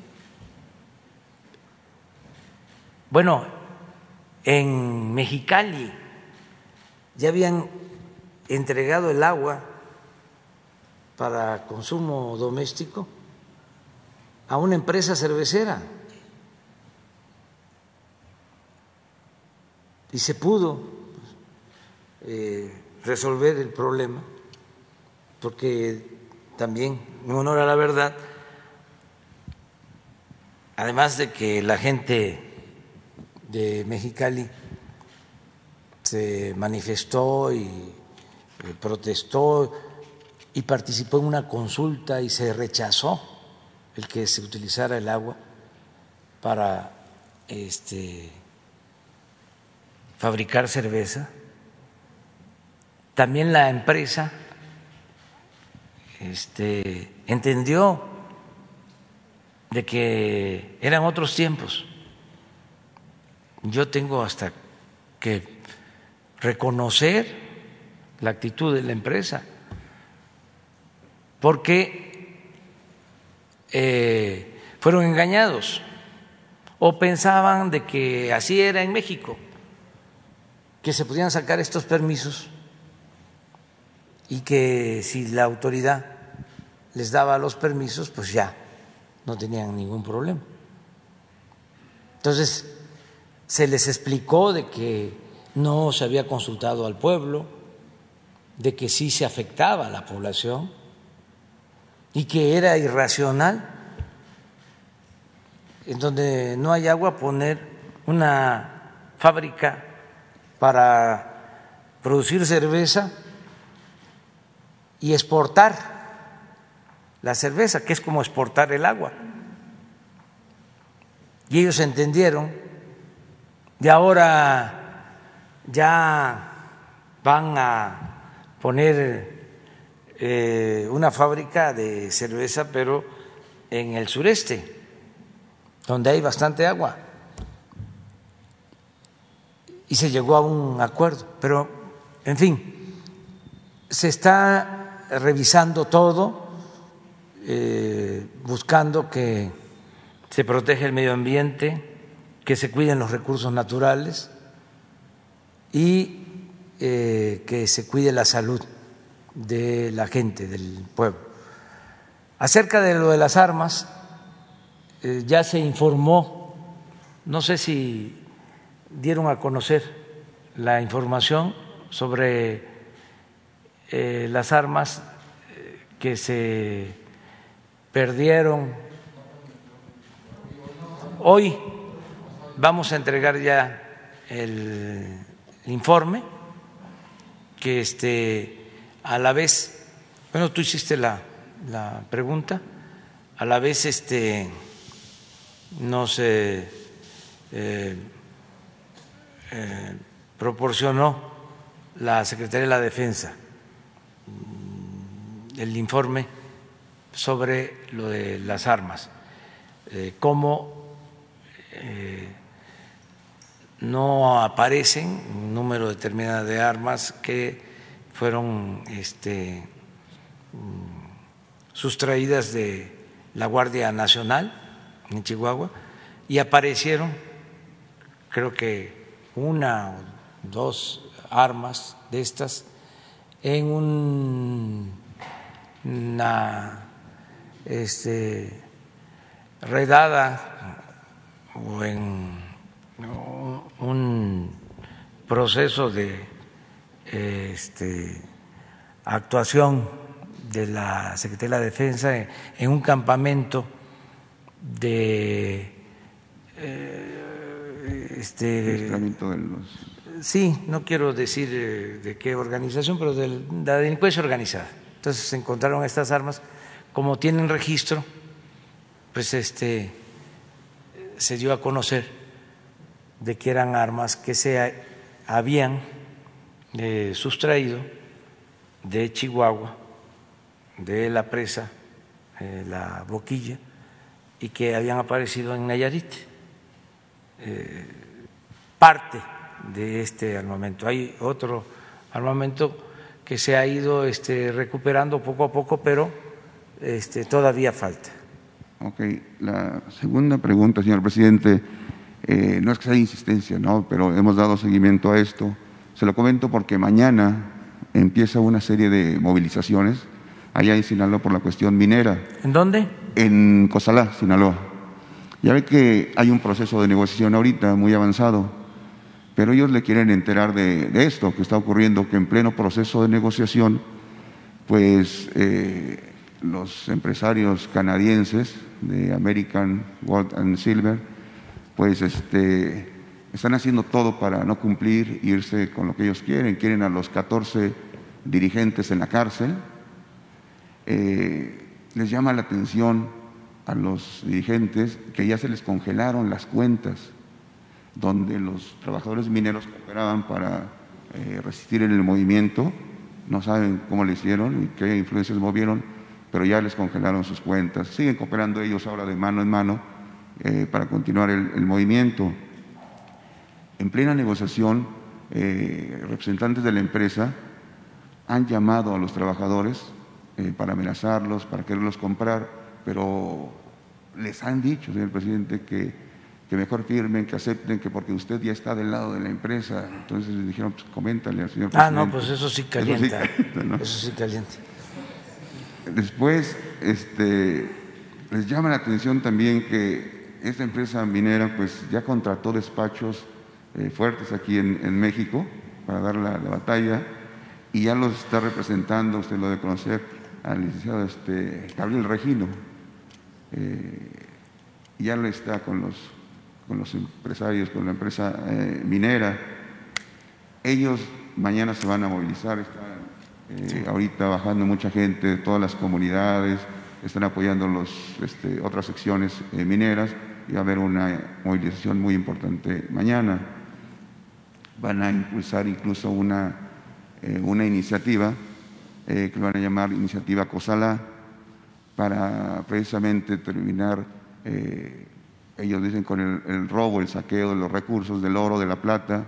Ellos están proponiendo que se instalen fundidoras para que sean onzas de oro, de plata, lo que saque del país y no concentrados y que se esté saqueando eh, a la nación. Y que también en su iniciativa pues quieren establecer cláusulas para este, que se proteja a los líderes mineros y después a todos los dirigentes para que no se enderecen persecuciones políticas y que incluso se llegue al encarcelamiento. Eh, ¿Lo quieren enterar de todo eso, señor presidente? Porque dicen, ¿cómo es posible que haya un proceso de negociación donde los trabajadores sí cooperan, donde el gobierno coopera, pero la resistencia sigue muy fuerte del lado empresarial y con estrategias pues no muy, no muy sanas? ¿verdad? Ese sería el segundo tema. No sé qué opina, señor presidente. Ya este, lo está atendiendo eh, Tatiana Cloutier, este asunto. Me acaba de informar y es cosa de que haya voluntad de las partes. Eh, por un lado la empresa y por otro lado el sindicato y en especial el dirigente, el senador Gómez Urrutia, que le mando a decir que nos ayude, como también que la empresa canadiense ayude, que hay que buscar mediante el diálogo la solución al problema para beneficio de los trabajadores y de la zona, ahí de, de en Sinaloa. Ya este, es muy poco lo que falta para llegar a un acuerdo. Y no se resuelve nada eh, si este, hay cerrazón. No se va a resolver, al contrario, se perjudica a los trabajadores. Eh, en el caso de la empresa, pues son muy pocas las empresas mineras extranjeras y nacionales que no cumplen. Les puedo decir que solo hay dos o tres conflictos mineros. Uno es este, de Cosalá. El otro conflicto es eh, Tasco, en Guerrero, que ya también se está avanzando y se va a resolver, que lleva años, una huelga minera. Y otro conflicto que no tiene que ver con los trabajadores, sino con la empresa, y esta sí es una empresa este, que debe de eh, recapacitar, o sus directivos deben de recapacitar, porque no estaban o no están pagando impuestos. Eh, y eh, yo creo que están mal asesorados. Es una empresa canadiense y quieren irse a un tribunal internacional para este eh, buscar que les den la razón de algo que es totalmente mm, improcedente. Deben de pagar los impuestos y no los están pagando. Además, ya es un asunto de carácter penal en México. Eh, porque se trata de una defraudación fiscal. Pero se puede llegar también a un acuerdo, a un arreglo. Pero son muy pocos los casos. Eh, por lo general, tanto empresarios como trabajadores se entienden, no tenemos eh, conflictos. Y yo espero que esto continúe así. Y en el caso de Cosala, le he pedido a Tatiana que intervenga, que busque al senador eh, Gómez Urrutia este, y también a los representantes de la empresa para que ya eh, se resuelva este asunto. El último, muy rápido, señor presidente. Perdón por no presentarme. Urbano Barrera del diario Ovaciones. Eh, ya ve que usted recibió recientemente a cooperativistas de Cruz Azul. Ahora la otra parte, pues le solicita que si también los puede escuchar, porque dice que no le contaron mucho acerca de los 3.000 desempleados, de los 200 socios que no tienen sueldo, de los dos socios eh, presos sin razón, de 30 socios con órdenes de aprehensión, con un socio eh, que falleció por negligencia, de la colusión entre autoridades, eh, particularmente de las del Tribunal de Justicia. Ellos quieren explicar cómo han perdido incluso contratos para apoyar obras eh, del aeropuerto Felipe Ángeles, del Tren Maya, de la refinería de Dos Bocas, donde podrían participar. Eh, este grupo de cooperativistas eh, también solicita o quieren plantear que haga investigaciones sobre muchos puntos, quieren entregarle información, expedientes y todo esto, y, y le piden que, que así como un grupo también ya expuso, pues ellos quisieran también entregarle mucha información. Sí, que, que nos envíen todo el. No he recibido a nadie, ¿eh? No, ellos dicen que una. Ah, no. Sí, este, no. Ah, no, no, no. Procuro este, actuar como juez, pero justo. Perfecto. Este, eh, y no inclinarme cuando se trata de conflictos entre cooperativistas, eh, trabajadores, incluso cuando es un conflicto obrero patronal, lo mismo, o sea, conciliar este, y resolver mediante el diálogo, con, compromisos, y eso es lo que estamos este, haciendo. Pero de todas maneras recibimos su petición. A ver, es para él, porque ya tenía tiempo que no eh, sí. Sí, vengo, sí fui a, Coahuila, pero nada más fue para locales y, este, y me limitaron a dos días al, al mes. Entonces, por eso es que no estoy aquí. Eh, el licenciado Andrés Manuel López Obrador, presidente de todos los mexicanos, también de Diego Fernández, abogado, que así lo reconoce, que así lo reconoce en esta carta, en esta carta así lo reconoce Diego, y del madrileño naturalizado mexicano Joaquín López. Soy Carlos Pozos, reportero de Molécula Oficial y columnista de la revista Petróleo y Energía. Antes de iniciar mis preguntas, usted dejó este, dos tareas, las cuales quiero entregarlas al término, si usted me lo permite, de mi participación. Eh, dejó buscar qué significa retropopulista, que eh, sostiene Roger Bartra y dejó también investigar quiénes son los propietarios de la empresa W Radio. Entonces, si me permite, al final de mis preguntas, dejarle la, tarea. Y bueno, inicio con mi primera pregunta, presidente.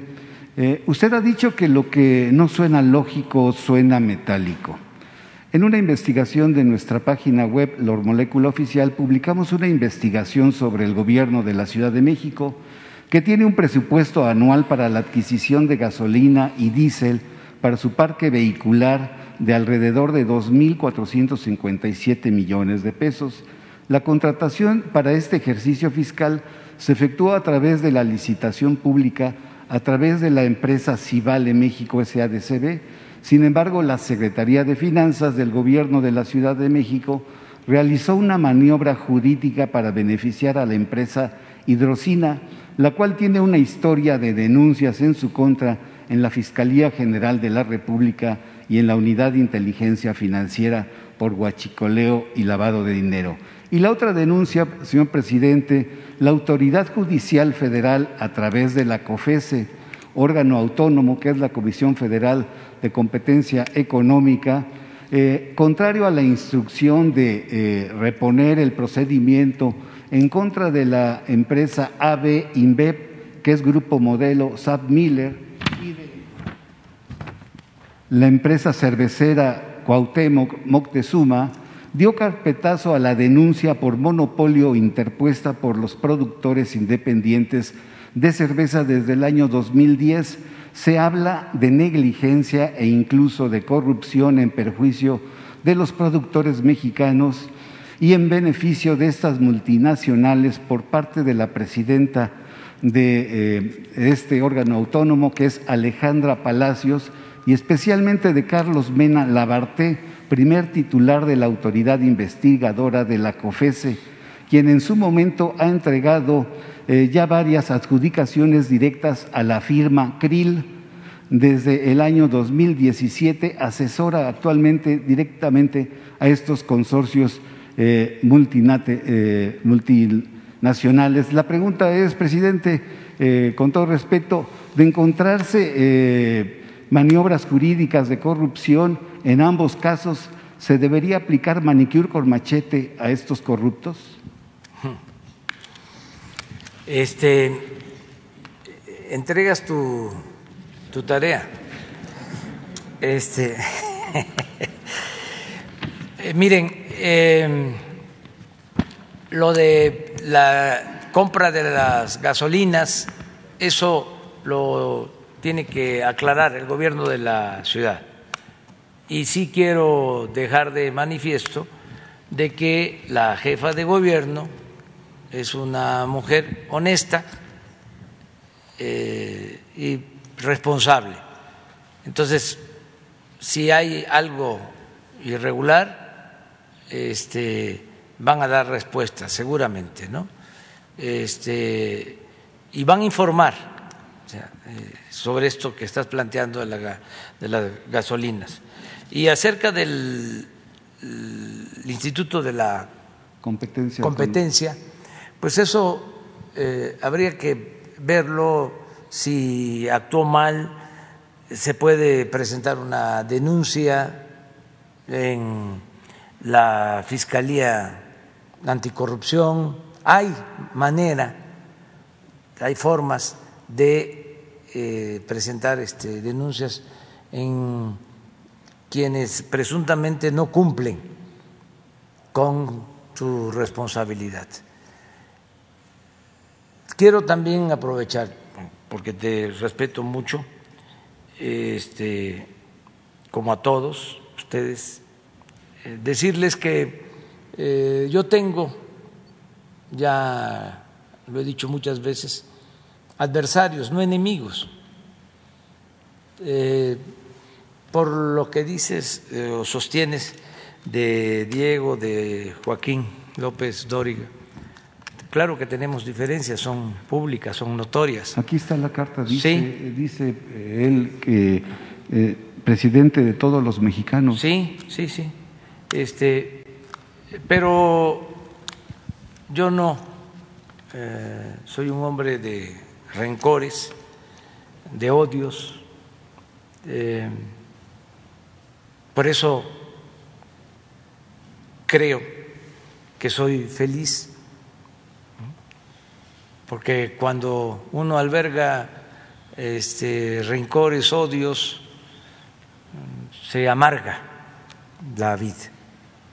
Entonces, este, tenemos que ser respetuosos con todos. Desde luego, somos adversarios, somos eh, representantes de dos proyectos distintos y contrapuestos. Yo los considero a ellos del Partido Conservador. Ahora sacó una revista inglesa este un artículo muy propagandístico en contra nuestra. Hasta me ponen en la portada hasta me sentí este, muy importante. The Economist. Sí, este, pues es normal. Están muy molestos quienes apoyaron durante mucho tiempo el modelo neoliberal, que no es más que una política de pillaje. Y estas revistas o periódicos del extranjero se dedicaron a aplaudir las políticas neoliberales, están a favor de las privatizaciones y siempre guardaron silencio ante eh, la corrupción que imperó. Se dedicaban nada más a elogiar a los políticos corruptos de México.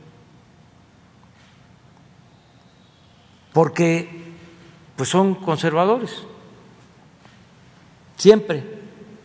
Entonces ahora están molestos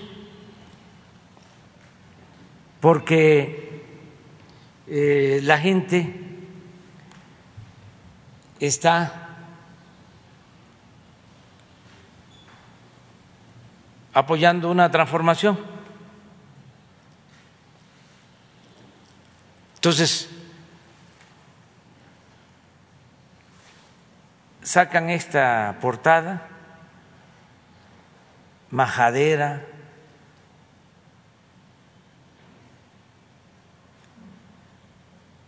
muy este grosera desde luego mentirosa llamándome el falso Mesías. ¿Se acuerdan de aquello del Mesías tropical? Pues es lo mismo.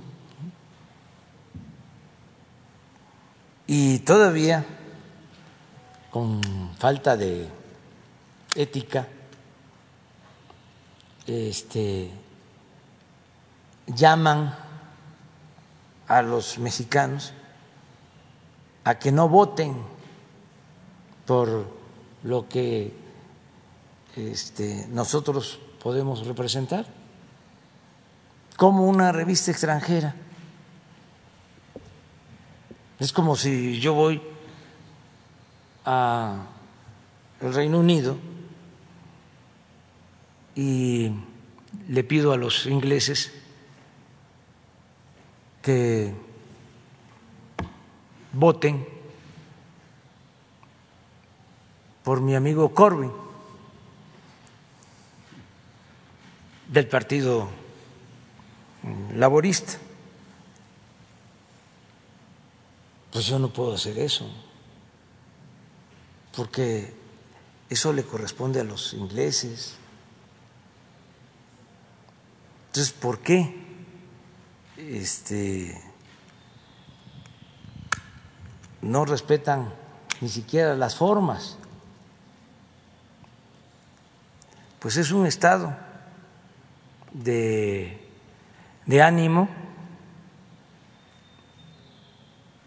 de mucho enojo,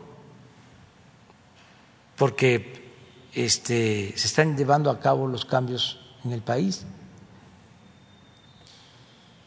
Entonces sus eh, representantes en México intelectuales orgánicos, también defensores de la política de pillaje, de todo el saqueo que se llevó a cabo en el periodo neoliberal, el saqueo más grande que se ha llevado a cabo en la historia de México. Todos los que participaron o guardaron silencio cuando estaban saqueando a México ahora están molestos porque el pueblo dijo basta. Entonces, tenemos que eh, ser respetuosos, pero al mismo tiempo, pues eh, diferenciarnos. No somos iguales. Ahora sí que es nuestra moral la que tenemos que eh, preservar. Bien, presidente. Aprovechando la presencia del secretario de Relaciones Exteriores, el, el 7 de mayo se envió una nota diplomática. Eh, han pasado 21 días, tiempo más que suficiente para una respuesta y una explicación por parte del gobierno de los Estados Unidos. La pregunta es, ¿el gobierno de México puede aplicar el artículo constitucional 33 a los integrantes de la Agencia de Estados Unidos para el Desarrollo Internacional, la USAID, como personas no gratas en este país y ser expulsados? Y también eh, preguntarle en este tenor si eh, Amparo Casals, presidenta de Mexicanos en contra de la corrupción, y Claudio Javier González, que le, liderea este grupo, eh, que está, según ellos, en contra de la, eh, eh, en contra de la corrupción, este, y periodistas, comentaristas, intelectuales, todos aquellos que hayan recibido dinero de Estados Unidos pueden ser considerados como traidores a la patria y aplicarles la pena que marca el Código Penal, que es de 5 a 40 años de cárcel y una multa de 50 mil pesos. Si es sí, sí, ¿por qué sí? Y si es no, ¿por qué no? Bueno, pues este, miren, tenemos que entender las circunstancias. Eh, somos nosotros y eh, nuestra circunstancia. Hay eh, en puerta un proceso, digo una elección, estamos en vísperas de esas elecciones y esto pues altera el comportamiento público o se encienden las pasiones. Pero ya va a pasar esto, faltan creo que ocho o diez días y ya. Eh, y yo espero que eh, el gobierno de Estados Unidos ya eh, suspenda este apoyo a organizaciones que hacen actividad política, porque es indebido. Es como el caso que mencionaba de la revista inglesa. Nosotros pues no vamos a Estados Unidos a hacer política partidista. Entonces, no puede el gobierno de Estados Unidos dar dinero, la embajada de Estados Unidos no puede entregar dinero a grupos opositores. Y sí, en efecto, se presentó una nota diplomática y vamos a esperar la respuesta, que no ha habido hasta ahora. Y es lamentable porque hay elecciones están recibiendo, pues creo que como son en total dos millones quinientos mil dólares y todos los integrantes de este grupo son opositores, están haciendo campaña en contra de nosotros, todos. Los eh, integrantes del Consejo Ejecutivo de la Dirección y los consejeros, y están recibiendo dinero del extranjero, de Estados Unidos, de la embajada de Estados Unidos.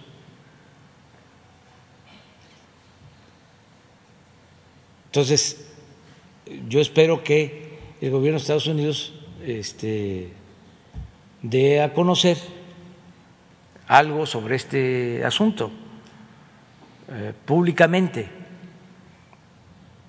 que ya eh, deberían de haber actuado de inmediato, suspendiendo ese apoyo, más habiendo este, elecciones. Pero en fin, vamos a esperar. No vamos a este, sancionar a nadie, ni se va a aplicar el 33, eso no. O sea, eso de la aplicación del 33 era cuando se vivía en México eh, o se padecía en México de autoritarismo. Entonces, se aplicó el 33, bueno, durante mucho tiempo, desde el siglo XIX, este, se aplicaba el, el 33, se expulsaba a extranjeros por estar actuando en asuntos políticos del país. A muchos se les aplicó. Bueno, hasta hace poco se le aplicó el 33 a quienes eh, vinieron a solidarizarse con los zapatistas en los gobiernos anteriores. Nosotros no vamos a aplicar el 33. No vamos a aplicar el 33. ¿Por qué? Porque México es un país libre, democrático, en donde no tenemos nada que ocultar. Y aquí, aunque este, vengan a hacer eh, proselitismo o a conspirar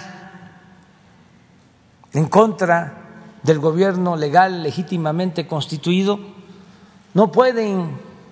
¿Y la calificación de traidores a la patria? No pueden porque este, eh, el pueblo de México no eh, eh, se deja manipular.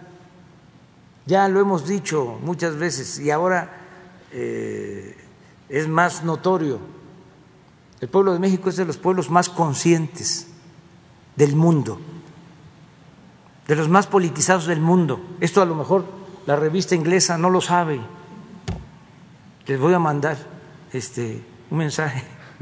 Este, eh, entonces tenemos que ser respetuosos de todos los eh, ciudadanos de México y del mundo eh, tener nuestra conciencia tranquila siempre para poder seguir avanzando en la transformación del país y cada quien se hace responsable, porque quien se excede, por ejemplo, eh, esa revista, ¿qué es lo que hace? es ridículo. Y en el periodismo y en la política se puede eh, hacer todo, pero procurar no hacer el ridículo. Ya imagínense una portada como si fuese un cartel, es una propaganda. Este muy em, ramplona de Pasquín. Entonces eso no les ayuda. Si de por sí los medios de información están atravesando por una severa crisis de credibilidad.